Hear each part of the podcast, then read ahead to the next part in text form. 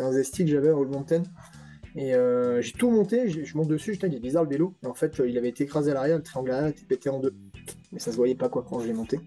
Donc là, j'avais le vélo cassé en deux et on partait pour filmer 17 jours. Et euh, c'est vrai que là, des fois, la chance te sourit quand même. Hein. Euh, et, ouais, là-bas, Guillaume et moi, on est tombé malade quasiment dès le début et il me restait, je sais pas, 15 jours de traversée quoi, avant d'arriver à attaquer les, premières grosses pentes. Là, fallait, euh, ouais, fallait s'accrocher, ouais. Dans tous les cas, à peu près partout en Europe. Je sais qu'en 10 minutes, je peux avoir un hélico qui vient me sauver et je vais rouler plus à 70, 80, 90% de mes possibilités. Alors que si je suis perdu euh, en Asie centrale, je sais qu'il n'y aura pas d'hélico qui va venir et je vais mm. rouler à 50, 60%. Donc la notion d'aventure, effectivement, elle ne peut pas être tout à fait poussée de la même manière et là, c'est plus spécifique au vélo. Bonjour et bienvenue sur le podcast En roue libre. En roue libre, c'est le podcast qui affûte votre connaissance du monde du vélo. Chaque semaine, je reçois un invité afin qu'il me raconte son parcours et son actualité. Avec lui, je vous partage des histoires inspirantes et on décrypte l'actu du monde du vélo. Je suis Antoine Taillefer et vous êtes en roue libre. En roue libre vous est présenté par Line. Line regroupe des experts dans tous les domaines afin de vous aider à créer des services, produits, contenus et expériences plus pertinents et en phase avec les attentes de vos clients. Si vous avez un projet dans l'univers du vélo, je vous invite à me contacter via LinkedIn.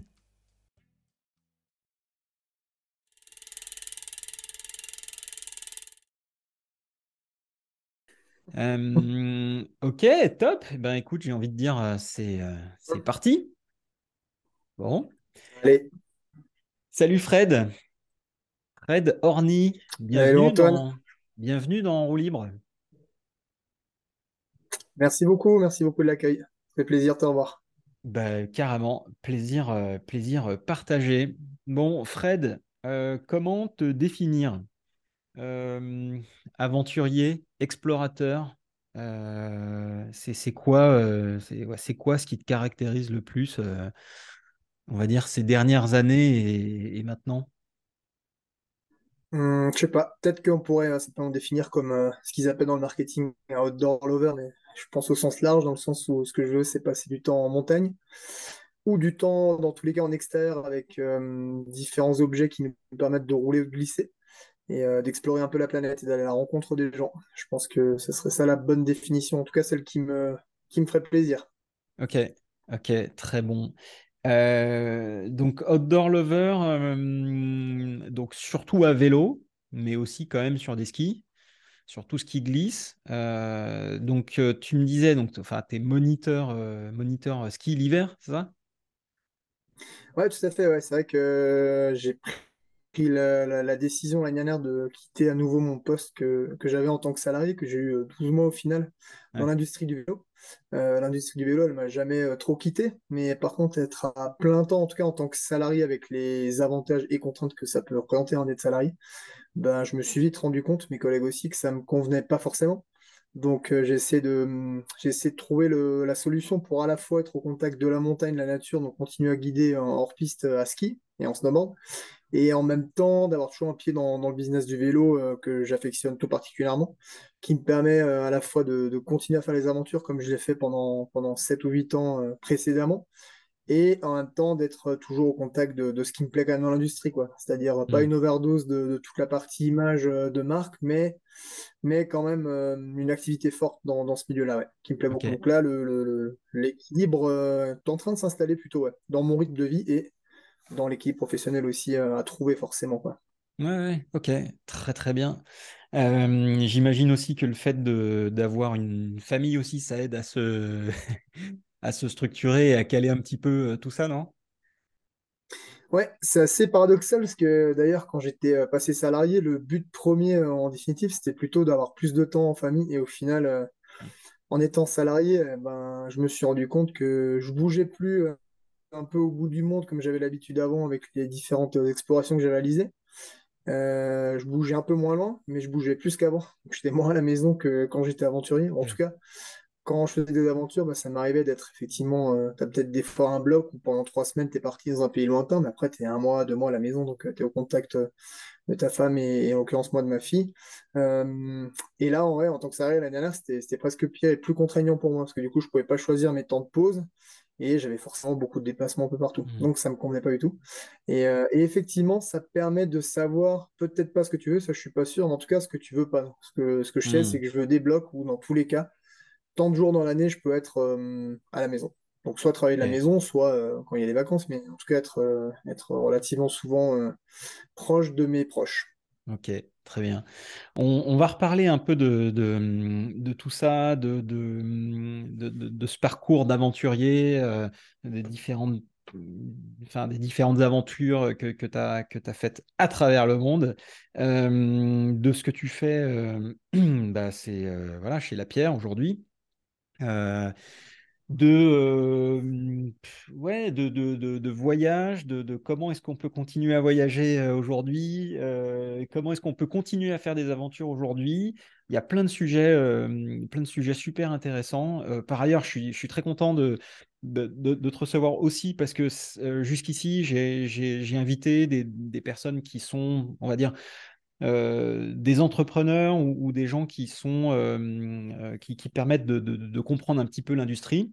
et je suis assez content aussi de pouvoir avoir ce, côté plus pratiquant, reconversion aussi. qui, comment est-ce qu'on peut mêler la passion la passion pure, la pratique du vélo à une activité professionnelle? donc ça, j'aimerais bien aussi qu'on en parle parce que on est, beaucoup à bah, des passionnés de vélo. Hein. Beaucoup de gens qui nous écoutent euh, sont des passionnés de vélo, évidemment. Euh, et, beaucoup se posent la question de savoir comment est-ce qu'on peut mixer une activité, euh, une activité de, pilote, de, pratiquant de VTT et une activité professionnelle. Donc ça, j'aimerais bien que tu nous en parles. mais on a une petite question en rituel dans le podcast, c'est qu'est-ce qui t'a amené dans le vélo? Waouh, c'est une bonne question. Euh, je vais essayer de faire court. Euh, vaut, mieux même plutôt faire court. D'ailleurs, la personne qui m'a amené dans le vélo m'a toujours appris qu'il fallait faire des plutôt des cours de discours pour beaucoup de sens plutôt que l'inverse. Mmh. Euh, quand j'étais, j'ai fait un DUT moi, Tech de Co, donc technique de commercialisation à Colmar là, et on avait la chance d'avoir un département en haut niveau, donc au lieu de passer le DUT en deux ans, on faisait en trois ans, et on roulait l'après-midi, mais le matin on était en cours. Et du coup, tu as des stages de mise en situation qui sont assez longs quand même en DUT, donc ils font des fois 10, 12 semaines. Première année, c'est 6 semaines, après, c'est 12 semaines la deuxième année. Euh, et j'étais parti dans une boîte qui, distribuait des vélos et des pièces en France, qui, a fermé depuis, elle n'a pas duré longtemps, mais par contre, euh, j'étais, je m'étais rendu en contact avec une, entreprise allemande qui s'appelle Solid Bikes, mmh. Reverse Components, donc font des, guidons, des potences, ça. Et euh, je sais pas, j'avais bien senti le boss, euh, entre guillemets à l'allemande, dans le sens où, hmm. euh, bah, plutôt très franc du collier, il savait où il mettait les pieds. Et j'avais bien aimé le bonhomme, hein. Peter Schmitz, hein, un mec qui doit faire 100, 100 kilos, 2 mètres avec la tête rasée. Il a vraiment toute l'image d'un Allemand, hmm. dans le sens où il pourrait faire peur. Hmm. Et, et, après mon, deuxième stage, je me suis dit, tiens, un coup, je vais quand même prendre ma, ma bagnole en plein été, je vais aller les voir, juste pour les voir, parce que bah, je crois, comme tu disais avant dans l'intro, on est des passionnés de vélo et là-bas, ça, on pourrait dire dans le jargon que ça, ça puait le vélo. Ils avaient mmh. leur premier, euh, leur premier euh, vélo de DH qui était quand même plutôt cool. Ils ont été, euh, je pense, pendant longtemps, pendant au moins trois ans, ils ont été numéro 3 au ranking UCI de la Coupe du Monde de DH. Ils avaient quand même une belle équipe, mmh. sans avoir de gros pilotes. ils allaient tout à la passion avec peu de moyens. Mmh. Du coup, j'étais allé voir les, toute l'équipe là-bas qui assemblait les vélos, tout ça. juste comme ça, à la cool. Et, le boss m'avait proposé d'accompagner un, de mes potes d'enfance à l'époque qui s'appelle Mathieu Troquet, là, qui bien est sûr. En, Coupe du Monde de dessin. bien sûr, Mathieu, qui, fait, qui a fait le Dakar euh, cette année en moto, là. Exactement, on peut le saluer, hein, qui s'est très bien débrouillé euh, avec un pied en vrac, là, ouais. Et euh, bah, du coup, je suis parti avec Matt au début sur les, sur les cours, je lui faisais la mécanique, donc sur les Coupes du Monde. Et euh, j'ai fait ça une saison, j'imagine c'était 2006, la saison de, Coupe du Monde. Euh, je m'en rappelle un peu quand même que c'était 2006 parce que notamment Fort William m'avait marqué avec, euh, avec Hill qui avait gagné hmm. haut la main, on va dire. Et comme c'était un de nos pilotes préférés, ça l'est toujours. voilà, du coup, ça m'avait marqué cette saison-là, donc j'étais encore plus à fond dans le vélo. Et je suis allé donner des cours de ski l'hiver parce que mon père était tombé malade et j'avais essayé d'avoir un petit boulot salarié, rien à voir avec le vélo. Et au bout de mm. deux mois, mon père malade, je dis ouais, dans la vie, c'est peut-être quand même plus cool de, travailler dans un truc euh, qui te donne vraiment la. Euh, qui te fait vibrer, quoi. Donc euh, très vite, je suis parti, je suis allé donner des cours de ski en me disant je vais voir ce que je peux établir comme projet professionnel, mais un truc qui me collera un peu plus à la peau. Et Peter, toujours ce, grand allemand là, énorme, il m'appelle un jour en plein cours de ski, donc je dis bon, je te rappelle ce soir, en anglais bien sûr. On discutait qu'en anglais à ce moment-là. Et il me dit ça te dirait d'être le gérant de notre petit magasin s'appelait Bikers Paradise à Bad Wildbad en Allemagne, là, où il y a une piste qui mériterait, euh, qui a largement le niveau pour être une Coupe du Monde de DH, mais mm. largement encore aujourd'hui. Euh, elle est plus qu'engagée, elle, va vite. Et euh, j'étais allé une fois et j'avais même pas pu rouler la piste, quoi, tellement, bah, de toute façon, à cette époque-là, j'avais pas, pas un, niveau suffisant, mais ça m'a vraiment impressionné tous les passionnés de vélo qu'il y avait là-bas. Du coup, je dis à Peter, moi, je veux bien être gérant d'un petit magasin de vélo, mais je parle pas allemand. Et lui, il me dit, je préfère avoir quelqu'un en qui j'ai confiance et juste lui apprendre l'allemand que l'inverse. T'es chaud? Ouais. Je lui propose un salaire, il me dit non, non mais il faut que tu vives quand même. Donc il m'augmente le salaire, il me trouve un logement.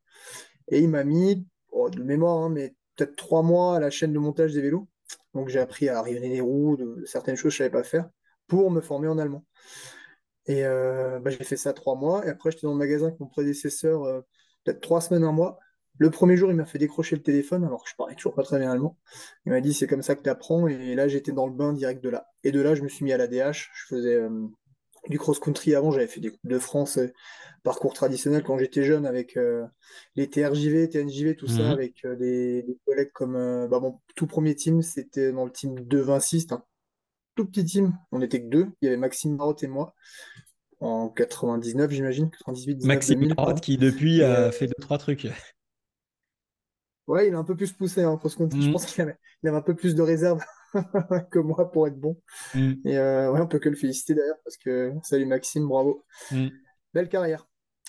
Incroyable. Carrément. Et euh, bah, du coup, c'est ouais, c'est parti de là et, et voilà. Depuis, euh, j'ai jamais trop quitté le vélo. Hein. Pas vraiment. Pas trop, non. Juste un peu l'hiver, mais ça va. J'ai quitté un an et demi. Un an et demi en 2010 euh, quand je suis parti au Québec euh, avec mon, visa de touriste. Là, je voulais trouver un boulot là-bas. Et c'est vrai que j'avais pas emmené de vélo, ça faisait tellement longtemps que j'étais dedans que je m'étais dit là, faut que je déconnecte un peu, que je puisse euh, m'autoriser à, je sais pas, découvrir une ville, Montréal en l'occurrence. Hmm. Et puis j'avais appris la, guitare là-bas, enfin d'autres choses. Et ça m'avait fait du bien de couper un an avec le vélo, parce que peut-être qu'il y avait pas forcément une saturation, mais des fois, ça te permet aussi de voir des trucs quand tu es jeune. J'étais assez content de l'avoir fait. Et euh, c'est la seule fois où j'ai un peu coupé avec le bike, mmh. où j'ai pas trop touché le vélo. Bah, c'est bien aussi hein, de faire des, des coupures. Hein. J'en ai fait une aussi. Euh, ça permet de revenir un petit peu aux fondamentaux et de se dire euh, pourquoi est-ce qu'on fait ce qu'on fait. Quoi. Et pas juste de se dire bah, je fais du vélo parce que c'est du vélo et puis j'en ai toujours fait, donc donc c'est bon. quoi.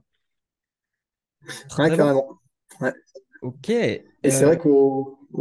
Ouais, ouais. Vas-y, vas-y, pardon. J'allais dire au retour du Québec, euh, pas si. Au retour du Québec, c'est vrai que c'est là où je me suis rendu compte que ce qui me plaisait dans le VTT, dans toute sa, mon, copain Rancho et Nakavajo dirait dans toute sa largeur, mais là on va dire dans, toute sa, toute sa panoplie de disciplines proposées. Hmm. Euh, je m'en suis vraiment rendu compte après parce que j'avais fait que de la compète avant en vélo.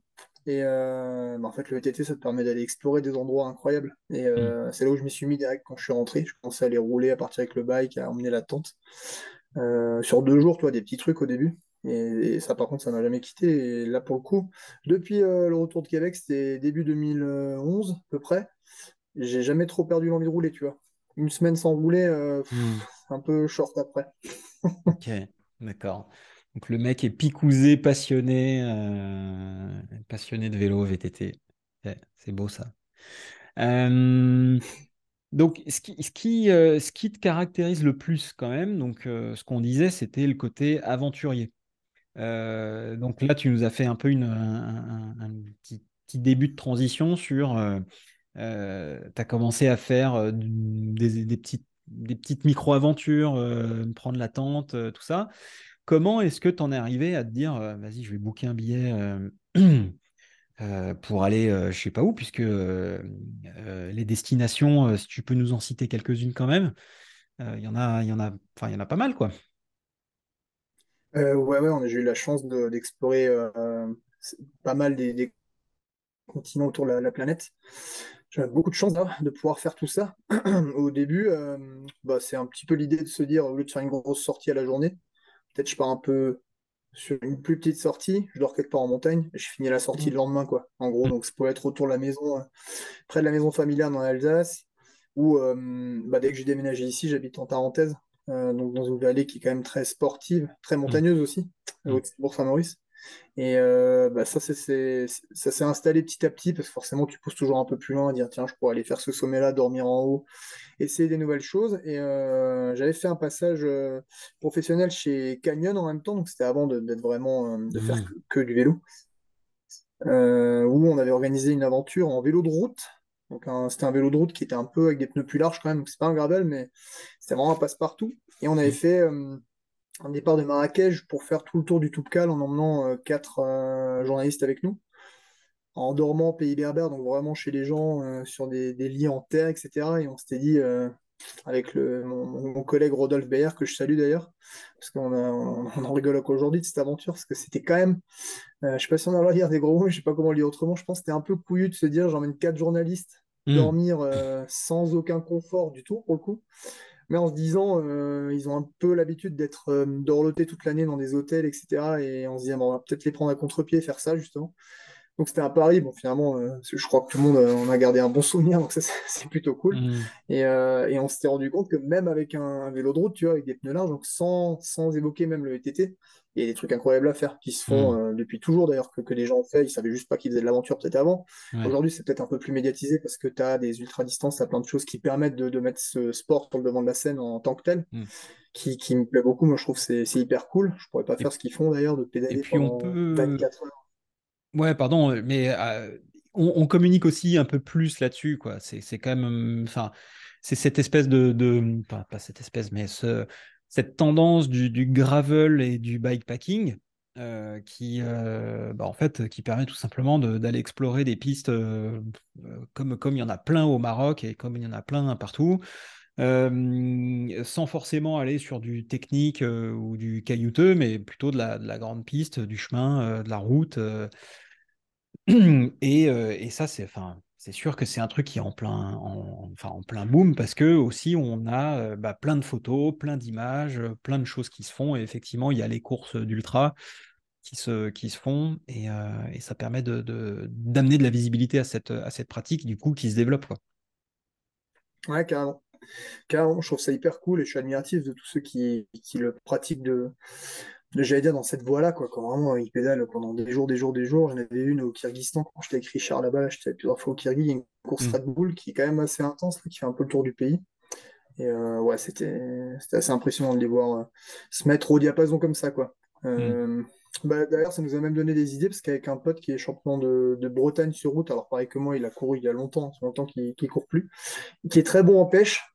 Bon, c'est Imaginez une aventure, on partirait des sources de mhm. l'Isère, donc c'est à peu près euh, derrière Val d'Isère là-bas, hmm. pour euh, soit rejoindre la côte, on ne sait pas trop encore comment, mais en, en étant autonome, c'est-à-dire en n'emmenant pas de lyophilisé non plus, en n'achetant pas à manger, mais en pêchant notre bouffe. Donc en l'occurrence, on ne peut pas se permettre de faire des grosses journées de vélo parce qu'il faut qu'on trouve à manger quand même. Et, euh, ça peut prendre du temps, quoi. Ça peut prendre du temps, ouais. ok. Il y a Matt Hunter qui a fait ça à vélo sur deux jours à Rivelstock, là, vers chez lui, il y a quelques années. Hmm. Euh, et, du coup, on avait, cherché un peu, on était tombé, que lui qui avait fait ça. Et euh, ouais, c'est un truc qui nous botte bien, tu vois. Donc, même avec un petit vélo, des fois, ça peut être cool, même si c'est pas le truc qui me fait vivre en premier. Je me dis, j'ai encore, euh, ça se trouve, euh, si j'ai la chance de pouvoir faire du vélo encore à 50 ans, j'aurai encore le temps de le faire plus tard, cette aventure, je pense. Mmh, ouais. Alors attends, on, revient sur les, plus beaux, les, plus beaux parcours que tu as fait. Alors on mettra les liens, euh, tu m'as déjà envoyé quelques liens euh, qu'on pourra partager évidemment dans les notes de l'épisode, si vous voulez aller voir un peu ce que, ce que les, différents voyages que Fred a fait. Il y a des reportages photos, il y, y a de la vidéo, enfin il y a plein de trucs. tu vas encore nous en envoyer quelques-uns pour qu'on ait un peu tout le panorama. Mais euh, c'est quoi, euh, les différentes destinations et c'est quoi pour toi le, plus, beau voyage que tu as fait? On va commencer par les destinations. Destination, ouais. Moi, j'ai pris l'habitude euh, dès le départ. je me suis rodé sur deux, trois trucs en Europe où je suis parti en solo. Donc, même sans photographe, et j'ai fait des trucs comme traverser la Suisse, traverser la forêt nord, par exemple. Euh, qui sont plutôt aseptisées en tant que telles en aventure, mais qui étaient quand même pas si évidentes, notamment la forêt noire où j'ai pris bien la tempête pendant 15 jours, la neige, et euh, c'est quand même un peu galère. Une fois que tu as pris froid, tu as froid pendant 15 jours. Quoi. Mm. Mais ça, c'était bien. ça te permet de je pense que tous, hein, tous les, explorateurs qui soient à vélo, euh, en chien de traîneau, en ce que tu veux, ils savent que les, premières fois, ils sont partis avec beaucoup trop de trucs. Et hmm. puis petit à petit, bah, t'épures un peu tout, toute cette partie-là. Au début, là, ça m'a mis un peu le pied à l'étrier. J'ai démarré, forcément, tu as aussi moins de moyens quand tu démarres des, dire des partenaires et des sponsors. Donc moi, j'avais démarré avec 3000 balles et un vélo, quoi, chez La Pierre en 2015, mm. je pense, ou 16. Et euh, il fallait que je fasse avec ça pour essayer de faire du contenu. Et euh, puis moi, ça me permettait de, me rôder et vraiment voir si, euh, si j'étais assez, je sais pas, apte juste à faire ce type d'aventure. Donc j'ai mm. commencé par là. Et puis bah, comme ça m'a vraiment fait accrocher, que j'ai vite trouvé un peu mon fonctionnement, tu vois, de qu'est-ce que j'emmène, quel sac, enfin tout mon matos, tout ce qu'il fallait, l'habitude de l'entraînement. C'était prise assez vite aussi. Elle n'a pas beaucoup évolué en fait depuis toutes ces années. Et ben, je me suis autorisé après à avoir euh, un peu comme dans les films, mais en gros, euh, une map monde. Je mets hmm. un point sur la carte. Et euh, bon, des fois, je tombais bien, des fois pas bien. Ce qui est sûr, c'est qu'en faisant ça, je me suis fait assez vite une liste des pays que j'avais nommés A. Donc, les pays A, c'est ceux qui n'ont jamais trop été faits à vélo ou où il n'y a pas trop de choses qui ont été faites dans la manière que moi je veux réaliser sur un vélo. C'est-à-dire que même si je monte avec le vélo sur le dos, euh, je veux descendre. Euh, si j'atteins un sommet, c'est pour le redescendre à vélo. C'est pas pour promener mon vélo en haut et le redescendre sur le mmh. dos, ça m'intéresse pas. Par exemple, aller faire mon vélo, ça m'intéresserait pas. Mmh. Euh, et donc, cette liste A, c'est vraiment ce que je voulais faire en tant que pilote, en ayant la chance d'avoir les partenaires qui, me suivent. Et la liste B, c'est un peu tous les pays plus classiques que tu peux faire plus tard et qui ont déjà été faits à vélo. Typiquement, mmh. Moab aux US, c'est cool, mais je pourrais le faire plus tard, ça m'intéresse moins pour créer une aventure. Oui. Et donc, partant de là, ça élimine déjà pas mal de, pas mal de destinations, on va dire, ouais. Ok. Euh, donc, euh, la première qu'on ait faite, je suis parti, c'est mon pote Tito qui m'a invité en... au Népal. Je suis parti avec Jérôme Clemens et Tito Tomasi. Ouais. Et on a fait. Euh, avec Team Neta aussi. dans les points les plus bas du Népal. Pardon? Ouais, Team Neta, exactement. Hmm. Et Will, voilà, exactement. C'est deux Français qui habitent à La Réunion maintenant. Ouais. Euh, et, donc on est parti ensemble sans trop se connaître, mais en aventure, je pense que tu dois lier assez des liens au, rythme hmm. des galères qui puissent arriver. Sachant que lui, avant le départ, il avait mangé, on soupçonne d'avoir mangé du chien et il a eu une petite crise de foie, ça a été un peu compliqué pendant deux jours. on pensait qu'on allait devoir le rapatrier à Katmandou. Non, non, hmm. il s'est accroché. Et là, on avait fait le tour des Annapurna qui est plutôt classique. Mais après, on était allé traverser le Mustang. Ça, c'est beaucoup moins classique puisque c'est euh, le royaume interdit jusqu'en 92. Tu pouvais pas y aller. Il n'y avait aucun accès possible. Et on allait au bout du royaume interdit jusqu'à la frontière tibétaine.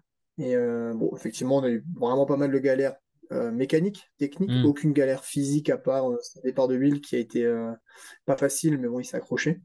Et partant de là, c'est vrai que c'est Tito qui m'avait un peu encouragé au début. Toi qui m'avait mis le pied à l'étrier, je le salue, hmm. parce qu'on s'écrit souvent, mais on a moins la chance de se voir alors qu'on est quasiment voisins. Mais hmm. c'est vrai que nos emplois du temps ne sont pas toujours facile, quoi, mais, euh, mais voilà. Tito bouge beaucoup. et mm. suite à ça, suite à ça, effectivement, on a enchaîné euh, avec, euh, par exemple, avec Dan Milner, qui est un aventurier. On a fait une première autour de l'Elbrus en Russie. par tous les plus hauts sommets, donc tous les plus hauts cols qui peuvent se rouler à vélo, j'allais dire. Mm. ça, ça avait été fait. Par en, par en bas, oui, on avait déjà fait le tour de l'Elbrus à vélo, mais pas par les sommets, les glaciers, etc. Il y avait 140 rivières à traverser, un truc comme ça plus le glacier de l'Elbrus à traverser à la mm. fin. Euh, ça se faisait. On l'a fait en 7 jours. Et euh, la même année, j'avais enchaîné avec une traversée à peu près, euh, on va dire, nord-ouest à est du Kyrgyzstan avec mon collègue Richard Bor, le photographe. Avec on salue aussi. Et j'en ai fait pas mal. Ouais, mm. on peut saluer. Ouais, ouais, on peut le féliciter. J'étais chez lui avant-hier. Il, est devenu euh, expert en, en photo, ça fait un moment, et en tarte aux pommes. Il est très fort en tarte aux pommes. Oh. ça, c'est des skills euh, qu'il faut savoir maîtriser quand même, la tarte aux pommes. Exactement. et, euh, bah, la première au Kirgui, là, c'était plutôt cool. On est tombé en amour de ce pays, là.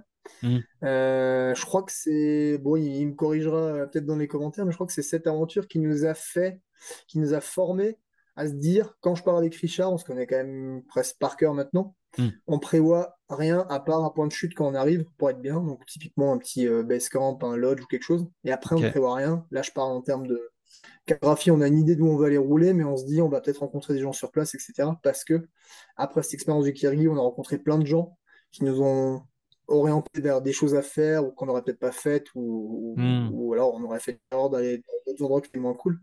Mais on a, on a beaucoup, beaucoup découvert de, choses qu'on n'aurait pas découvertes si on n'avait pas fait comme ça. Et tous nos trips suivants, on les a fait comme ça, quand j'étais avec Richard. Hmm. Et euh, bah, on a enchaîné euh, Éthiopie, Rwanda, euh, je sais même plus, on est retourné au Kyrgyzstan, on est en Équateur, traversé le Québec et le Vermont, euh, toute la Norvège aussi, ouais, ça c'était cool, c'était assez aventure quand même, on va pas soupçonner, euh, bout de la Géorgie, enfin voilà, un peu les destinations qu'on a, ouais, ouais, ouais. Très bon. Et est-ce que... On a eu la chance de traverser. Pardon? Ouais, c'est un peu les pays qu'on a eu la chance de traverser, de, rencontrer, euh, etc. Ouais. Ouais, enfin ça, ça en fait, ça en fait quelques-uns. Ouais, c'est, ça fait une belle, une belle bucket list. En, t'écoutant, je me disais, mais est-ce que, finalement le fait de d'éviter de trop planifier un trip, est-ce que finalement c'est pas ça qui fait que tu t'ouvres beaucoup plus à la rencontre, à d'autres aventures, enfin un certain nombre de choses qui peuvent arriver, alors que finalement, si tu planifies, bon, bah, tu, te dis, bah non, attends, là, il faut qu'on aille là.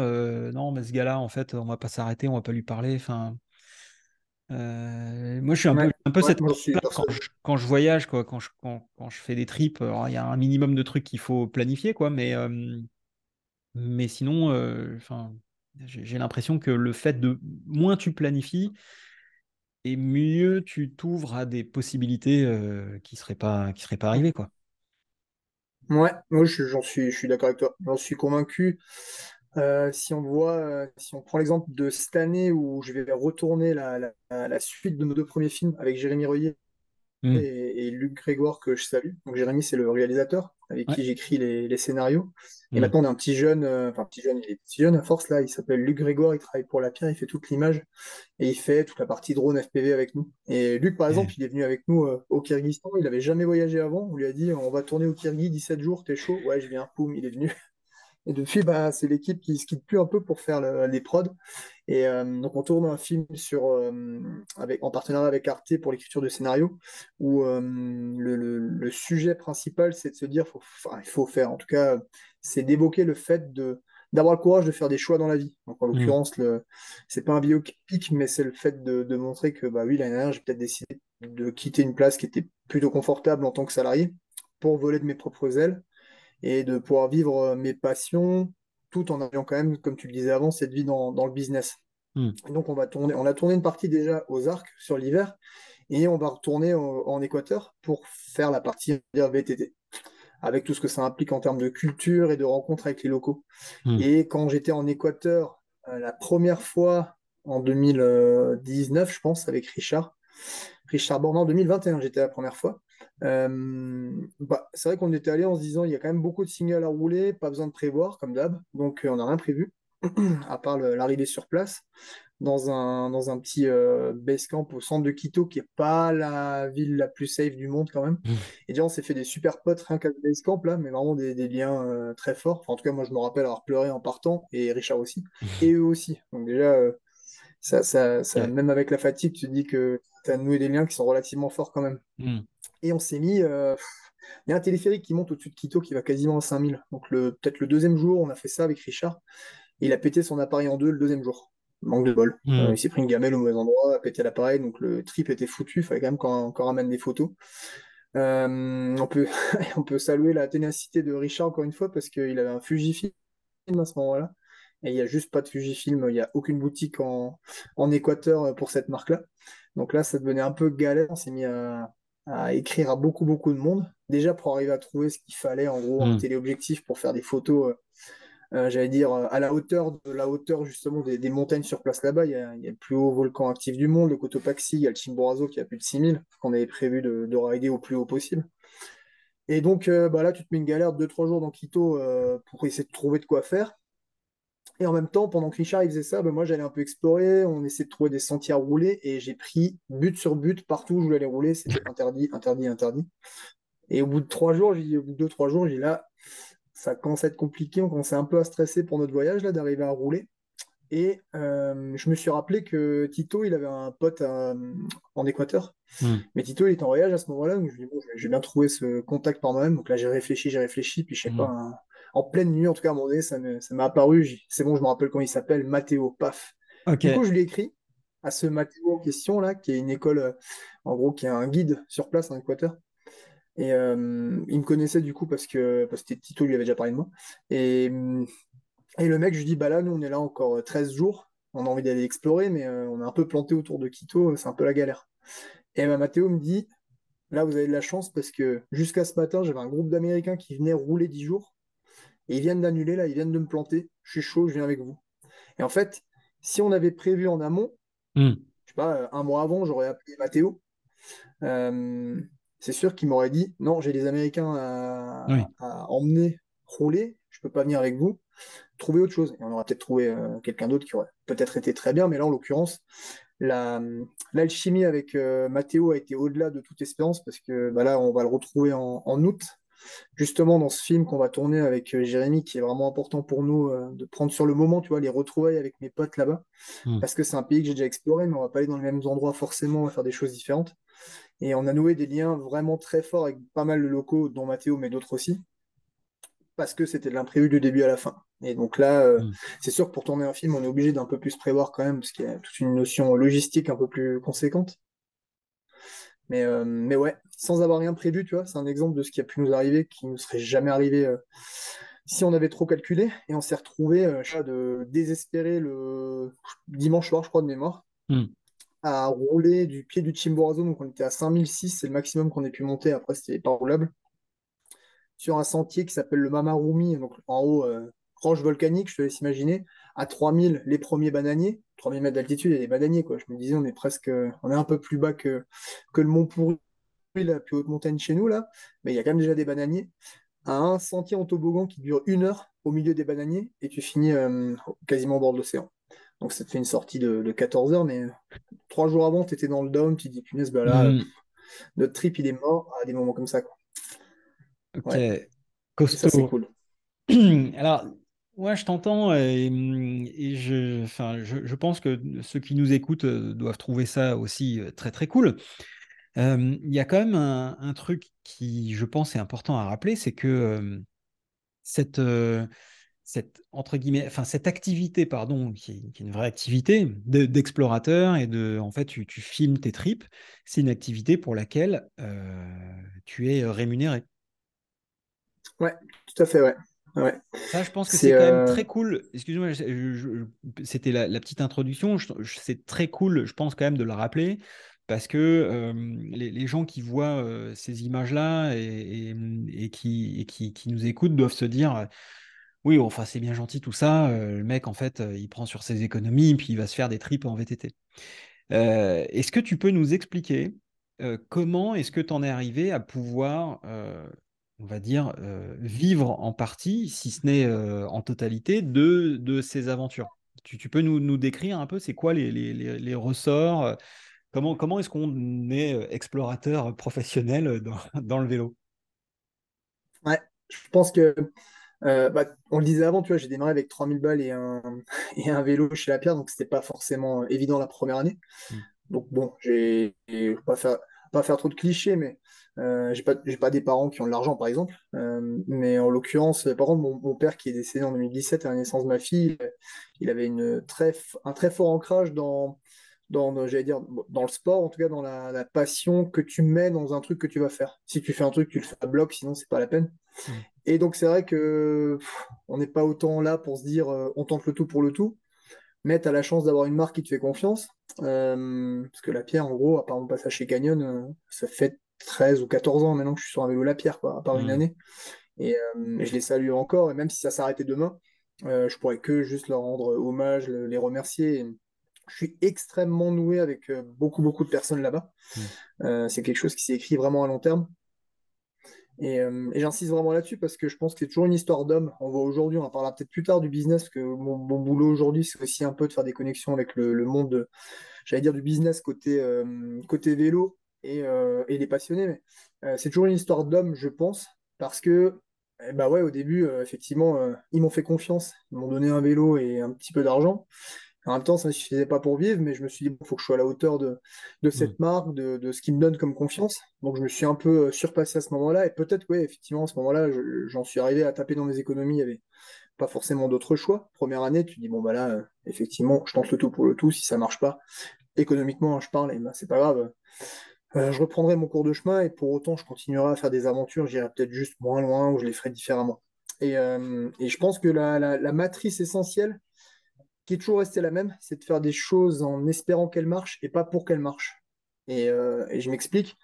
Euh, moi, quand je fais une aventure, c'est que j'ai envie d'aller à la rencontre de cette culture, de, euh, ou de grands paysages, ou, ou- j'allais dire de créer vraiment une histoire forte, pas juste de ramener des belles images à vélo, parce qu'il y en a plein qui le font mieux que moi. Je pense qu'il y en a 250 en France qui roulent plus fort, euh, qui ramènent les plus belles images, etc.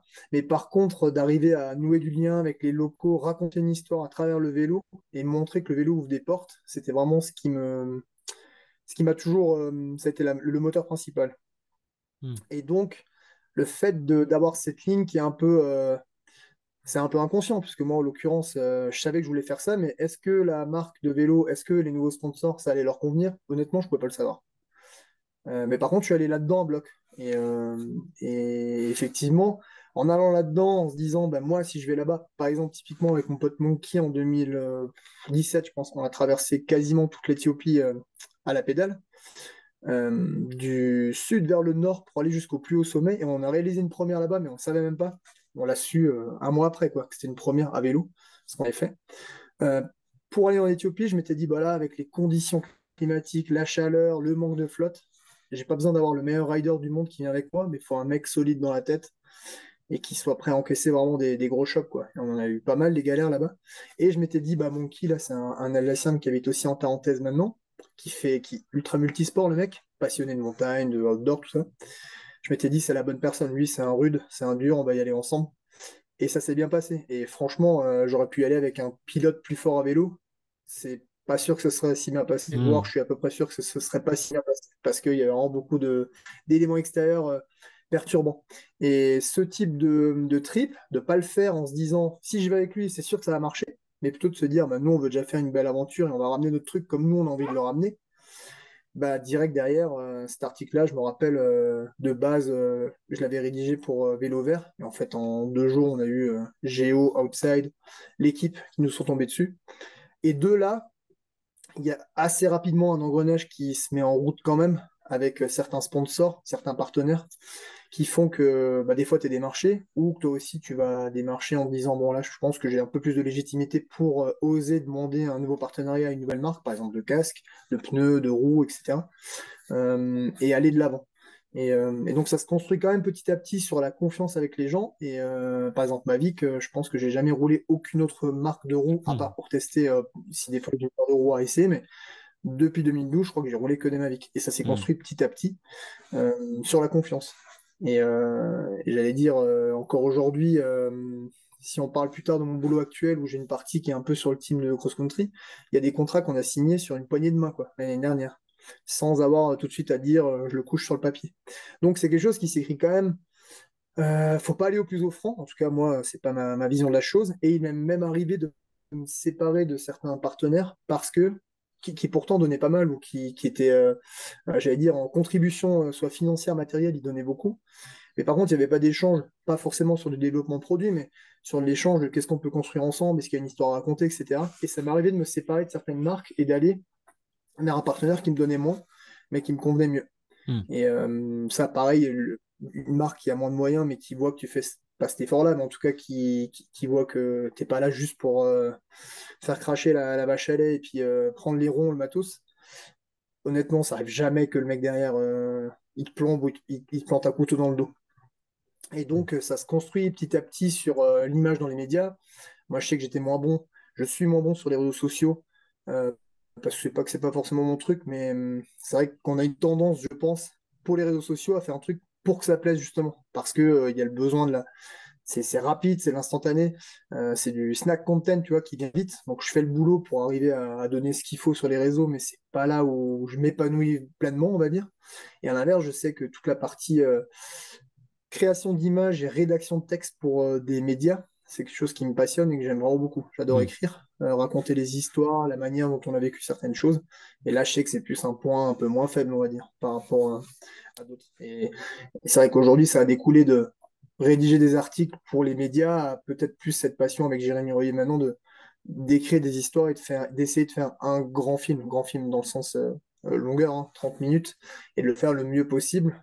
Et, euh, et après de le transmettre dans les festivals et tout le boulot qui va avec qui, hum, voilà, qui fait que effectivement les partenaires te font confiance. Pour autant, je dois à chaque fois présenter des projets et convaincre, hein, bien sûr, Bien sûr, trouver ouais. les, Mm. les ressources nécessaires euh, pour payer à la fois euh, les gens qui nous accompagnent pour produire les images, et puis pour aussi arriver à mettre de la gamelle, euh, j'allais dire à jour, parce que ma fille, elle mange pas des pneus, donc tous les jours, Mm. faut, faut quand même arriver à faire Bah, en elle a dû soit elle a un petit peu, elle a dû se faire les dents dessus, non?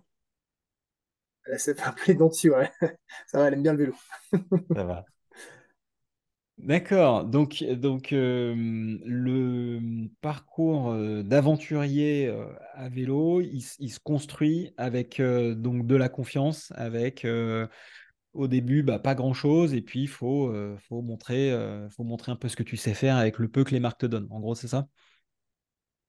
Ouais, ouais, je pense que tu peux. Si tu faisais une comparaison avec la compétition, euh, je vais pas faire un résumé binaire parce que euh, ça serait trop simple, trop simplificateur, mais en tout cas, en compète, le but c'est de performer quand même. Donc Mm. une marque, tu as quand même beaucoup plus de chances qu'elle prenne si tu es très fort en enduro, par exemple, plutôt que si tu es 90e, à part euh, peut-être dans le temps, euh, quand Gracia, Cyril Gracia était très fort, c'est vrai qu'il gagnait pas de course, mais il faisait une bonne image pour le Mm. vélo. Euh, Il y, a y y eu plein de pilotes comme ça. euh, c'est sûr qu'un mec comme Samy, il arrive à mixer à la fois l'image et la performance. Euh, après, il y a aussi, c'est pour ça que je disais avant que c'est une histoire d'humain. Il y a des coureurs qui, à un moment donné de leur carrière, perfent moins bien, ou alors même qui rentrent dans un gros team, tu dis, bah là, c'est sûr qu'il va tout péter. Et en fait, non. Et selon la marque qui est derrière, selon les gens qui sont dans la marque, euh, soit ils l'ont juste pris pour faire la perf et le mec se fait virer rapidement, c'est quand même euh, hyper dur et je trouve ça vraiment Mm. très très dur. hein. Surtout le milieu du VTT qui a peut-être un peu moins de moyens, tu vois, en route tu peux dire je peux changer d'équipe, je me refais la cerise, je reviens. VTT je trouve ça un peu plus, peut-être les places sont un peu plus chères en fait simplement. Euh, et il y a certains teams où les gens sont peut-être un peu plus humains par exemple, et ils se disent bon bah là le gars il perf pas, mais c'est pas pour autant qu'il va pas perfer demain, après-demain ou après-après-demain. Mm.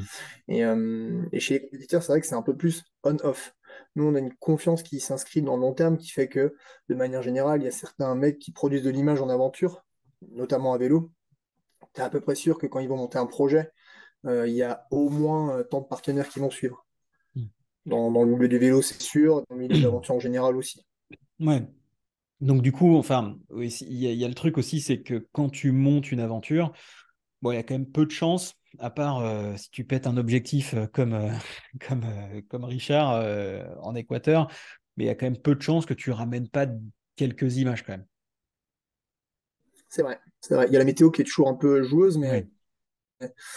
mais bon, tu ramènes soit une ambiance, si c'est pourri, ben, ce sera plus, Mm. encore plus accentué sur le côté culture et rencontre. hein. Mais oui, oui, dans tous les cas, tu normalement à ramener euh, des images, sachant que peut-être un des trucs à garder en tête, c'est effectivement de jamais rouler à 100%, quoi. Je pense qu'on est à, surtout si tu es loin, euh, tu Mm. roules à 70%, je pense, max, parce que tu peux pas te permettre de te faire mal. ouais. Oui. Ouais. Et d'ailleurs, il t'est arrivé un peu des galères, euh, des, enfin, des trucs un peu un poil chaud où tu t'es dit, bah là, quand même faire attention?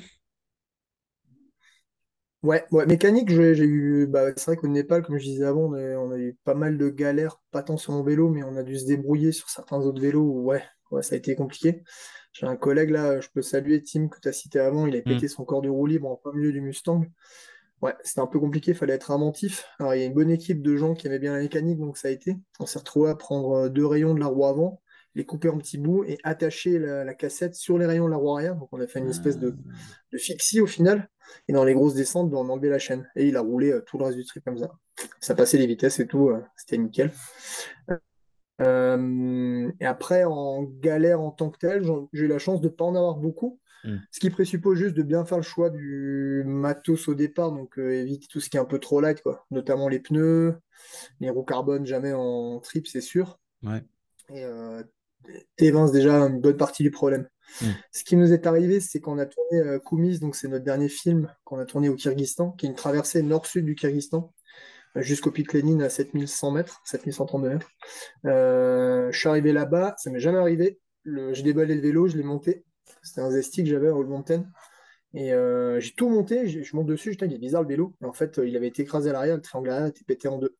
Mais ça se voyait pas quoi quand je l'ai monté. Donc là, j'avais le vélo cassé en deux et on partait pour filmer 17 jours. Et c'est vrai que là, des fois, la chance te sourit quand même. 15, hein. 15 jours, peut-être 3 semaines avant, mon pote Steph, qui habite à Bishkek, la capitale, au Kyrgyz, m'avait dit Prends quand même un vélo pour Jérémy, euh, ça pourra servir. Et euh, je lui avais pris le même vélo que moi. Et du coup, bah, j'ai eu la chance de rouler le cadre de Jérémy avec mes composants. Et Jérémy, il a eu la chance de rouler un KTM euh, semi-rigide 100 mm de 2004. pour m'accompagner à filmer. Bien, et euh, du coup, là, on a sauvé le film grâce à Steph. Ouais. ah ouais, d'accord. Ouais, donc, euh, donc Jérémy, il a été un peu downgradé et, et toi, tu as pu sauver ton, ton trip, quoi. Ouais, j'ai pu sauver le trip, ouais. Physiquement, on a eu, je crois que le plus dur, hein, le plus dur des trips, ils ont tous été un peu durs parce que forcément, on cherche un peu ça quand même. On cherche mm. gens va dans l'inconnu et ça peut être compliqué. En, Russie, au pied du, au pied de l'Elbrus, on s'est perdu la première journée de nuit, euh, tempête de grêle, il faisait 3 degrés. Euh, là, tu es quand même perdu sur une montagne qui monte à 5, enfin, 5006. C'est un des même summits dans le monde, l'Elbrus. Donc, nous, on devait être à 3008 à ce moment-là, mais perdu au milieu des montagnes, euh, ouais, c'était pas gagné. Mais bon, finalement, on a réussi à retrouver notre camp pour dormir. Enfin, on s'est couché peut-être à 2h du mat et réveillé un peu plus tard que prévu, du coup. Mais hmm. ces aléas de la montagne, c'est un peu différent, tu peux t'en prendre qu'à toi-même. C'est vrai qu'en Éthiopie, en traversant le pays, Physiquement, c'était très demandant. Je m'y étais un peu préparé en faisant. Euh, je m'étais tapé des quatre montées du col d'Isran avec un seul bidon pour m'habituer euh, euh, à pas beaucoup boire en faisant des gros efforts et essayer de gérer ça.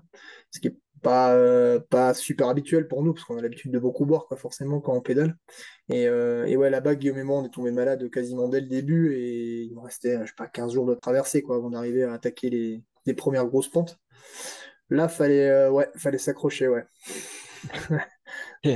Euh, mais, bon, il faut, faut, mm. réduire le rythme hein, et puis euh, s'adapter. Il n'y a pas le choix. Hein. Et euh, si tu ménages un peu la machine, tu, peux y arriver quand même. En l'occurrence, ça avait marché, mais il mm. faut y aller. Il faut vraiment s'écouter. Mm. Ok, ok, ok.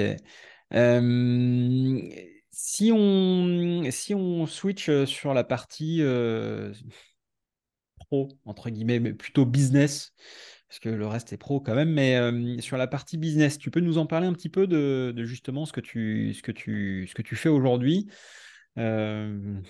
Dis-nous tout. Bah, c'est vrai, comme tu le disais, aventurier, c'est hyper cool. Moi, je suis sorti de, ma mission chez La Pierre quand, je suis reparti de mon poste de, salarié. J'avais quand même envie d'avoir encore un pied dans l'activité, dans, dans le monde de l'industrie. Mmh. Euh, donc on a fait le choix avec, euh, je peux le saluer, Dorian Tabou, qui est mon, manager depuis très longtemps maintenant chez, chez La Pierre, depuis six ans je pense, à peu mm. près, euh, de repartir sur le tournage d'un film, mais qui me prendrait peut-être, en tout cas sur la partie La Pierre, un bon tiers de mon temps. Donc en gros j'ai un tiers de mon temps dans l'année qui est toujours consacré à faire des aventures. Et bah, l'année dernière on s'était effectivement, quand j'étais encore employé, on s'est un peu motivé à se dire est-ce qu'on ramènerait pas la pierre sur le devant de la scène, en tout cas essayer hein, en cross-country. Et euh, bah, une fois qu'on avait le truc en tête, de dire on va remonter un team de cross, on n'a pas trop réussi à se le sortir de la tête. Donc euh, ça a été euh, psychologiquement et ouais, on n'est pas des gens qui aiment, ni Dorian ni moi, on n'aime pas forcément faire passer les choses au forceps. Donc hmm. forcer les gens pour que ça se fasse naturellement, j'allais dire dans la bonne humeur, même si c'est un peu cliché, mais en tout cas, d'arriver à construire quelque chose, euh, bah, encore une fois, sur la confiance, en étant transparent, etc. Et pas à tout prix avoir le plus gros team, le plus gros pilote, etc. Mais qui est aussi des gens qui veuillent embarquer avec nous. Et, euh, le team, il était signé le jour de Dorian, l'anniversaire le 20 juillet, moi le 21 juillet, on a signé le 20 juillet à, je sais pas, 21h30, j'ai eu le coup de fil que, c'était parti pour le team. Donc, euh, bon, c'était un beau cadeau pour nous deux déjà. Et donc, en gros, en 4-5 mois, c'était sur les rails et c'est là que ça commençait à être plus stressant pour nous. Ça, on n'y était pas préparé, mais c'était que le début, quoi. Euh, de ce fait-là, qu'on ait, qu'on ait eu euh, cette motivation, cette envie euh, d'aller de l'avant et de, bah, de créer ce, cette équipe, jusqu'à aider pardon, dans le recrutement des coureurs, etc., bah, ça m'a forcément fait créer des liens avec la hmm. manager de l'équipe qui s'appelle Céline Mutsebo, Oui. Un personnage incontournable du cross-country de par son père et toutes les équipes qui ont, qui ont été avant hein, mm. sur la scène française et internationale. Et, et, donc, on a créé, entre guillemets, en tout cas, on a créé cette mission de, de on peut l'appeler Sports MTB. Donc, je m'occupe des relations entre ce team de Coupe du Monde et la pierre. Alors, au quotidien, ça peut être, euh, j'allais dire, au quotidien, c'est même plus hum, prendre des nouvelles des athlètes, être sûr que tout aille bien dans la structure, qu'ils aient besoin de rien en termes matériels, en mmh. termes logistiques, en termes de budget. Euh, avec euh, un peu d'huile à mettre des fois entre bah, les différents fonctionnements qui sont pas toujours euh, forcément tu connais pas tout le monde que ce soit le team connaît pas tout le monde chez la pierre et inversement tu vois le R&D il connaît pas tout le monde dans l'équipe non plus. Et donc je suis là pour faire un peu le lien donc je vais sur du monde principalement. Et je participe aussi, aussi, à certains training camps. Le directeur sportif il habite juste à côté c'est un italien il est à la tuile. C'est cool. Pardon. J'ai un chat qui est hyper joueur qui me fait tomber euh, mon téléphone. Désolé. Euh, et donc, euh, on est relativement proches. On peut passer pas mal de temps ensemble à discuter mm. des coureurs, voir ce qui va, ce qui va pas, etc. Donc, ça, c'est assez chronophage, mais c'est passionnant. Et ça, c'est une bonne partie de mon boulot maintenant. Faire cette relation entre le team et la marque La Pierre. Et je roule aussi encore pour euh, la pierre avec les médias. Donc, par exemple, quand il y a un nouveau vélo qui va sortir, selon le type de vélo, hein, mais ceux qui me concernent, donc c'est plus soit les, les, on va dire les e-bike light, type Isesti chez la pierre, ou les vélos Mountain, euh, bah, je peux créer des aventures et j'emmène les, les, journalistes rouler. Et je m'occupe des ambassadeurs France pour la marque. Donc euh, toute une petite équipe. alors route et VTT, mais quand même plus VTT, parce que je suis plus sur la partie MTB Sport avec des gens comme euh, par exemple Yannis Pelé, euh, qu'on connaît maintenant, qui a tourné beaucoup, beaucoup de, films. Il y a un film sur sa vie là qui va sortir en septembre, par exemple.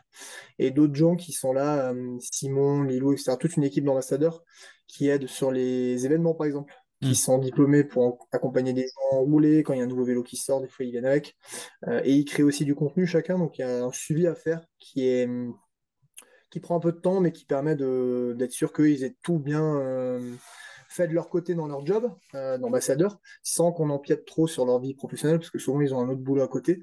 Hmm. Euh, et, en même temps, on s'assure, en tout cas mon boulot, c'est m'assurer qu'ils aient tout bien à temps. Euh, voilà, ça c'est en gros toute ma mission pour la partie la pierre. Et comme j'aime bien, je, je m'en mets pas trop sur la tête, mais j'aime bien les gens passionnés. J'ai un copain que je peux saluer aussi qui s'appelle Julien Durand, qui est, qui est un des trois fondateur de la marque Picture, donc la marque de fringues euh, de ski principalement, que je connais le ski. Hmm. Euh, et, cette année, Picture s'est lancée dans le vélo, donc c'était prévu depuis un moment. On a vu ça. Euh, et, Ouais. et ben Julien, du coup, avait eu l'idée avec Antoine, qui était marketing manager, mais qui, est parti chez Picture en début d'année, de peut-être externaliser au début toute la partie, j'allais dire, création de contenu, ambassadeur, euh, implantation dans le milieu du VTT, on va dire, de manière générale. Et m'ont proposé cette idée en me disant est-ce que ça te dirait de travailler pour Picture, en externe du coup, mhm. en complément de ta mission, euh, de ton boulot d'aventurier, de ta mission chez La Pierre. Et euh, je leur ai relativement vite dit que pour une autre marque, je l'aurais pas fait. par contre, considérant qu'il y avait Julien dans la boucle qui avait créé cette marque, qui est une marque de passionnés de l'outdoor, ça c'est clair, mhm. c'est évident. Je pense que ça se ressent même sur les produits. bah, du coup, j'ai pas hésité. Donc je leur ai dit oui, donc là je m'occupe du contenu VTT pour, euh, pour Picture.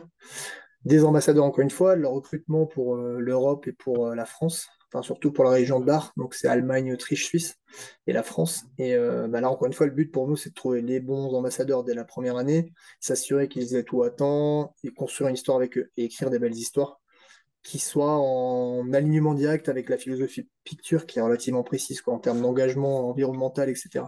Hmm. Euh, donc c'était un défi qui me plaisait bien et c'est une mission d'un an. Et voilà, je suis hyper content de travailler avec eux cette année. Ah, génial. Euh, du coup, ça me ça m'amène à une question qui me qui me trotte dans la tête, euh, puisque Picture est une marque engagée et que, enfin, que du coup, que tu bosses avec elle, en fait, ce, que, ce qui m'intéresse de, d'avoir, c'est, ce qui m'intéresse de savoir, c'est comment est-ce qu'aujourd'hui, en, en 2023, on arrive à mêler l'aventure euh, à VTT, le voyage et des engagements, on va dire, environnementaux. Comment est-ce que, est-ce que toi, tu, tu, tu, tu, tu comment est-ce que tu jongles avec ça? Comment est-ce que tu composes avec, avec ça? J'imagine aussi que, que Picture te, te, soutient. en même temps, j'imagine qu'ils doivent pas non plus te pousser à faire des tours du monde. Comment, comment aujourd'hui on peut être en 2023 un aventurier vélo, voyager et le faire de manière responsable? Ouais, c'est une vaste question et, mmh. le, le, piège dans lequel il ne faut pas tomber, et j'en vois certains tomber dedans, pas trop dans le vélo, mais plus dans le ski, ce serait d'être moralisateur. Mmh. Parce que, à moins d'être. Euh, à, moins de, à moins de vivre dans sa caverne, je pense que personne ne peut se permettre de l'être, en fait. Alors après, donner des conseils, pourquoi pas, effectivement. Euh, effectivement, personne n'est parfait, et surtout le milieu de l'outdoor ne l'aide de loin pas, je pense. Euh, et d'autant plus le milieu du vélo, et c'est assez paradoxal parce que le milieu du vélo, euh, que tu te dis aujourd'hui, bah, c'est un, des moyens de transport les plus écologiques, les plus verts, euh, que ce soit en e-bike ou pas. Euh, pour autant, on a énormément de, conteneurs qui arrivent de l'autre bout du monde et on passe mm. notre vie à prendre les voitures pour aller sur les événements, etc. Et c'est nécessaire au développement de l'industrie, etc. Et, tous les à côté hein, qui, sont nécessaires au déploiement d'une image, de, même juste au déplacement des équipes hein, qui travaillent pour une entreprise. Donc, c'est vrai que c'est assez délicat. Picture, ils ont cet engagement de, effectivement, de, dire déjà que le transport des, des habits, par exemple, même s'il il vient de l'autre côté de la planète, n'entre, parce que dans le textile, c'est un peu différent que dans le vélo, hein, n'entre qu'à 5% dans, dans l'émission carbone d'un jean, par exemple. C'est ça qu'ils font pas de jean, c'est ça qu'ils ont plutôt des habits clairs parce que le traitement des habits est, est hyper, hyper toxique pour la planète. Hmm. Et donc, il y a beaucoup, beaucoup d'habits qui sont clairs pas de jeans, certains textiles qui sont choisis, qui sont plus produits par exemple en Turquie, euh, qui leur permet de réduire soit la distance, soit les traitements, etc., et d'arriver à avoir une empreinte moins forte. Pour autant, effectivement, euh, certaines marques, on pas y citer, mais elles sont dans un paradoxe à se dire, euh, même si j'ai produit des habits les plus verts possibles, si je veux arriver à faire de la belle image, bah moi je suis très bien en Tarentaise par exemple, effectivement, mais il y a un moment où l'aventure va être limitée quand même. Et on le voit si on fait nos voyages en Europe. Dans tous les cas, à peu près partout en Europe, je sais qu'en 10 minutes, je peux avoir un hélico qui vient me sauver et je vais rouler plus à 70, 80, 90% de mes possibilités. Alors que si je suis perdu euh, en Asie centrale, je sais qu'il n'y aura pas d'hélico qui va venir et je vais mm. rouler à 50, 60%. Donc la notion d'aventure, effectivement, elle ne peut pas être tout à fait poussée de la même manière. Et là, c'est plus spécifique au vélo. Parce qu'effectivement, en alpinisme, si tu vas faire les cosmiques euh, à côté de Cham, bon, ça suffit, tu es déjà bien parti en aventure pour la journée. Tu peux bien dormir mm. le soir. Donc, il y a cette notion-là qui fait que ben, c'est vrai que à vélo, on a, en tout cas, euh, peut-être pas le besoin, mais l'envie, une fois qu'on y a goûté, en tout cas, de, repousser plus loin l'aventure. Et donc, ça présuppose parfois de prendre l'avion, hmm. ce qui n'est pas évident. Euh, voilà, après, ça m'est déjà arrivé, hein, même euh, dans mon entourage proche, de, de, certaines personnes, de me dire, euh, donc des personnes qui me disent, mais là quand même, tu as pris l'avion quatre fois l'année dernière, par exemple, et, euh, et je l'entends, bien sûr, parce que je pourrais être mieux et simplement le prendre zéro fois l'avion. Après, il y a aussi cette euh, démarche de vouloir montrer ce qui se passe ailleurs, parce que ça peut aussi permettre de... Alors, sans être non plus. le but, c'est pas de dire on influence le monde, on n'a pas, on pas inventé la pasteurisation non plus, hein, mais, mais, en tout cas, si on peut déjà influencer euh, quelques personnes et leur montrer qu'il y a des choses incroyables qui se font dans le monde, au-delà même de l'aventure. Euh, c'est hyper cool. Et moi, je vois que des trips que j'ai fait dans le monde de certaines personnes qui sont venues en festival nous voir euh, me disent bah là, moi, je serais pas allé en Équateur rouler. Par contre, à la maison, bah, j'ai pris la tente, je suis allé rouler deux jours, j'ai campé, etc. Alors que je l'aurais pas fait si j'avais pas vu le film. Donc ça, ça, fait plaisir. Et donc cette influence-là, elle est de toute façon, elle, elle, est forte chez certaines personnes, mais elle va être modérée sur le nombre de personnes euh, pratiquantes. Hmm. Pour autant, c'est quand même, euh, ça peut être un moteur et ça peut même être une, une seconde chance pour euh, plein de gens quoi, qui vont se dire je me mets au sport ou je me mets à l'aventure, etc., etc. Et c'est vrai que l'industrie, de manière générale, pour revenir sur la question plus écologique, c'est toujours hyper délicat. Faut pas être moralisateur et se dire sur quel pied je vais danser. Donc, oui, oui, j'aurais pu prendre moins d'avions, mais en l'occurrence, je me dis aussi, si je prends le, problème à l'envers, que hum, jusqu'à mon voyage à Montréal, quand j'ai déménagé là-bas, j'ai jamais pris l'avion. Donc ça fait que j'ai au moins 25 ans dans ma vie où j'ai jamais mmh. pris l'avion. Je suis pas parti en vacances, mmh. à part euh, quelques courses euh, donc internationales en Italie, en Suisse, où on a pris la voiture pour y aller. Jamais, jamais, jamais. J'avais jamais volé. Donc euh, il y, a, des gens hein, qui m'ont déjà dit, bah là tu prends l'avion, ouais, mais si je compte sur une vie, en l'occurrence une personne qui me l'avait dit, elle avait mmh. pris 400 fois l'avion avant. Et elle a même bâti sa carrière là-dessus. Et donc c'est un peu facile de dire bon ben moi par contre je suis plus d'accord de le prendre aujourd'hui ou de prendre mmh. l'hélicoptère. Alors l'hélicoptère c'est un engagement qui est facile ici parce que quand on emmène les gens en hors piste, moi ça fait peut-être ça fait quand même bien 4 ou 5 ans que je fais plus du tout des disquis. Je le prends mm. plus du tout. On prend les pots de phoque. Et euh, si les gens veulent pas prendre les pots de phoque, eh ben, ils ont qu'à trouver un autre guide, mais ce sera pas avec moi.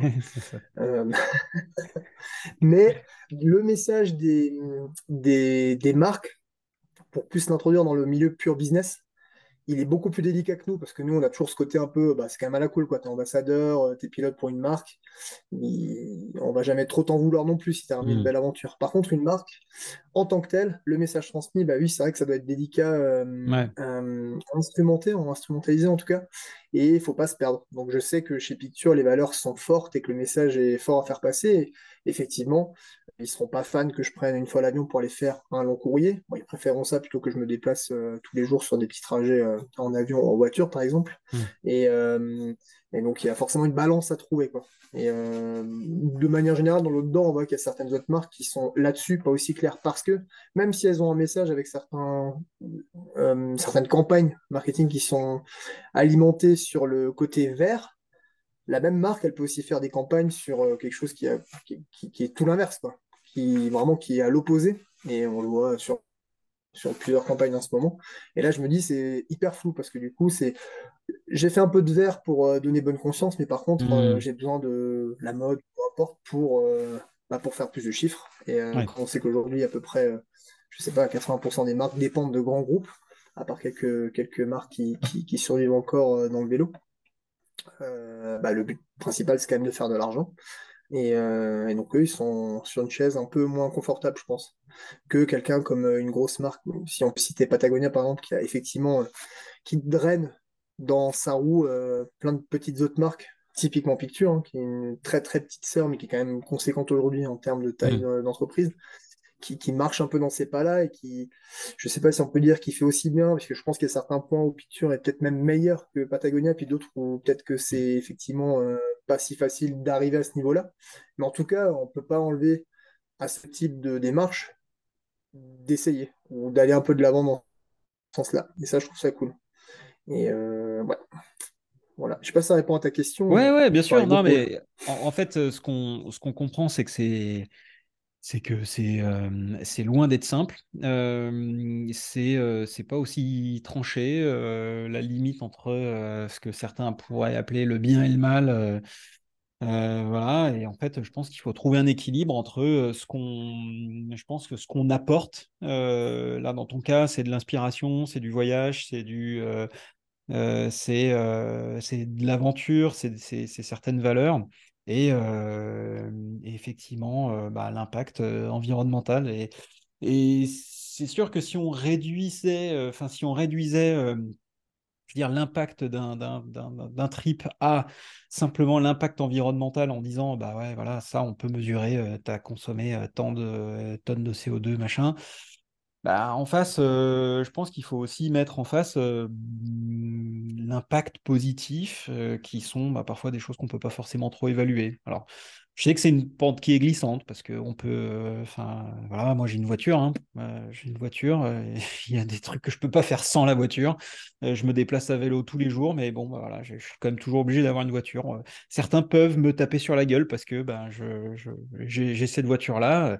Ben, voilà je, compose avec, quoi, si j'avais le choix. Donc, euh, c'est un, ouais, un sujet qui est, large, qui est vaste, euh, qui mérite qu'on s'y attaque avec un petit peu de, précaution parce que euh, faut prendre le truc dans sa globalité, mais en tout cas, c'est important, je pense, de d'avoir ça en tête. Euh, et, c'est vrai que pour le coup, Picture, c'est une marque qui, c'est une marque qui a vraiment bien ça en tête. Et euh, de là à dire, de la comparer à Patagonia, euh, je ne pourrais pas dire, mais ce qui est sûr, c'est que, que ces gens-là font des trucs très très sérieux. Et, et c'est magnifique ce qui se passe et c'est très très cool que qu'ils soient dans le dans le vélo donc et puis très très cool aussi qu'ils passent par quelqu'un comme toi pour pour bah, pour développer leur présence dans le vélo je sais qu'il nous reste quelques petites minutes avant que tu doives enchaîner. ces quelques minutes, je voudrais qu'on qu'on les passe avec quelques questions rapides. Où est-ce qu'on te, est-ce qu'on te suit du coup? Où est-ce qu'on voit tes, tes aventures Est-ce que dis-nous tout bah, le, classique, c'est Instagram et, Facebook, bien sûr. Fred mmh. Explorer, ça c'est plutôt facile. pour la partie dans film, la Ok, merci beaucoup. pour la partie film, c'est un peu plus un peu plus spécial dans notre cas avec Jérémy quand, quand on les tombe que c'est vraiment ce qui nous tient à cœur, c'est nos films en tant que tels, je pense que tu l'auras compris. Mm. Euh, parce que c'est vrai qu'on les, on les, on les sort pas en ligne, on les sort pas sur YouTube de manière générale, pour les d'abord les consacrer au festival. Mm. Euh, donc euh, en gros, Chela, il avait été acheté assez vite par Pathé, donc c'était un premier film qu'on avait fait à la sortie du Covid qui racontait une petite histoire, un défi sportif plus entre Val d'Isère et, Chamonix, et qui maintenant est quand même disponible euh, en ligne sur le site du Banff Festival, tu sais, donc euh, le Banff en tant que tel qu'on mm. connaît, hein, qui, a la, qui, a la, version européenne aussi maintenant. Donc euh, là, lui, il est visible là-bas dessus. Et Koumis, pareil, il n'est pas sorti en ligne parce que ça fait pile un an qu'il est dans les festivals. Et c'est vrai que ça fait 3-4 mois que ça nous trotte dans la tête de le sortir en ligne. Chaque fois qu'on était prêt à le sortir sur YouTube, euh, il y a un nouveau festival qui nous a appelé et en l'occurrence, euh, là on en est à 13 awards, donc à chaque fois on a un peu repoussé le truc. Et euh, bien nous en a peut-être pris, je pense, parce qu'il y a, je sais pas, il y a peut-être un mois et demi, on a eu le l'award du meilleur film au festival de Rio, donc ça fait quand même plaisir. Hmm. C'est cool. On le fait pas pour ça, mais bon là en l'occurrence ça faisait quand même plaisir. Et là, on a un peu calmé le jeu sur la distrib de ce film pour le sortir en ligne dans les prochaines semaines. Et ce sera, en toute logique, ce sera La Pierre qui le mettra en ligne directement sur leur YouTube. Et euh, donc, à part les réseaux, après, c'est souvent dans, les magazines où je rédige des articles. Et le, bah, le prochain film, qui est donc tourné euh, pour sa partie finale en Équateur en août, en pré-wine sortie décembre-janvier, dépendamment de ce que Arte nous dira et ce qu'il y a un passage sur, la, sur le petit écran d'abord, avant mmh. les festivals. En tout cas, c'est dans un futur relativement proche. Ok, top. Euh, écoute, excellent. Bah, tu, nous enverras évidemment tous les liens. Euh, voilà, le, l'Insta, euh, tout. J'avais une dernière petite question avant de te laisser. qui je devrais inviter pour un prochain épisode? Waouh Autour du vélo? Ouais. Ah ouais, autour du vélo. Et euh, donc moi, je pourrais dire une seule personne. Waouh. Ah, là, j'en ai trop, euh, trop que j'ai envie de l'écouter. C'est pas facile, hein. ouais, quelqu'un, quelqu'un qui te, qui, où tu te dis ah non mais ça il faut écouter. Alors il faut que ce soit un Français. Il faut que ce soit un Français, ouais. un Français ou une Française. Eh oui, une Française. J'en profite quand même pour dire que euh, je, ne suis pas sourd à, euh, vos, questions, remarques et que je me fais écho de ça. Euh, il faut qu'il y ait plus de femmes dans ce podcast et je suis en train de remplir la liste des invités EES du podcast. Donc soyez, soyez rassurés EES parce qu'il va y avoir des femmes dans ce podcast. C'est très bien. Bah, il y en a un qui va peut-être te surprendre. J'en mets deux parce qu'il y en a un qui me, me marque de, de l'histoire du des 30 dernières années. Euh, et, l'autre, par contre, elle est euh, relativement récente, donc c'est cool. Euh, en fille, je dirais Isabeau Courduré, parce que pour moi, c'est pas juste une pilote de vélo, et entre guillemets, bah, je la salue, Isabeau d'ailleurs, et, mmh. et Pouki. je pense que c'est devenu, je sais pas si c'est subjectif ou objectif, mais plus une icône et ambassadrice du VTT que juste une pilote de VTT. Donc je suis le plus heureux quand elle gagne. Euh, mais sache que Isabeau, même quand tu fais 20ème, euh, je suis le plus heureux aussi parce que je suis content de te voir sur un vélo et ça fait trop plaisir. Ça, c'est vraiment cool. J'adore cette personne et tout ce qu'elle dégage, c'est trop bien.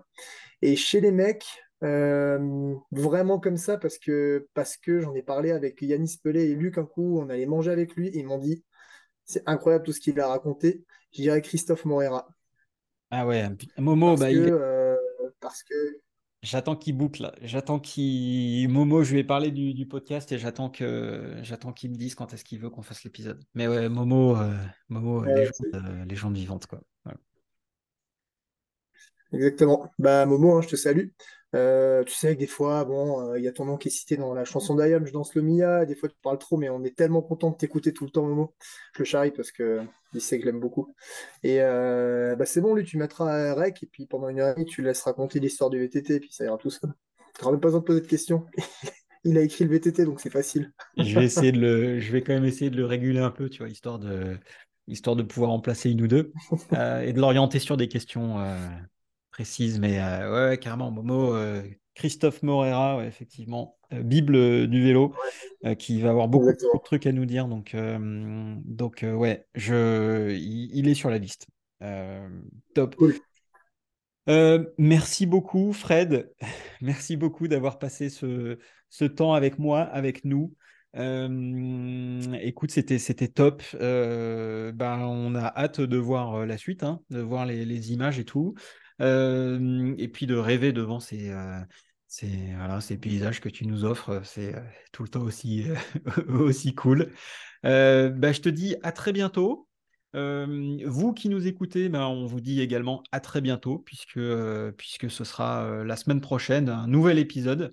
Et puis, n'hésitez pas à nous dire ce que vous pensez de cet épisode, de ce que vous en avez pensé dans les notes. Laissez-nous un petit commentaire, un petit avis 5 étoiles sur, sur Apple Podcast ou sur votre plateforme de podcast préférée. Ça aide beaucoup.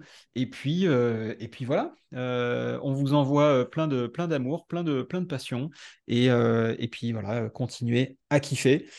Et, et puis bah, à très bientôt. Allez. À tout vite. Merci beaucoup. Bon ride. Salut, ciao, ciao. Ciao.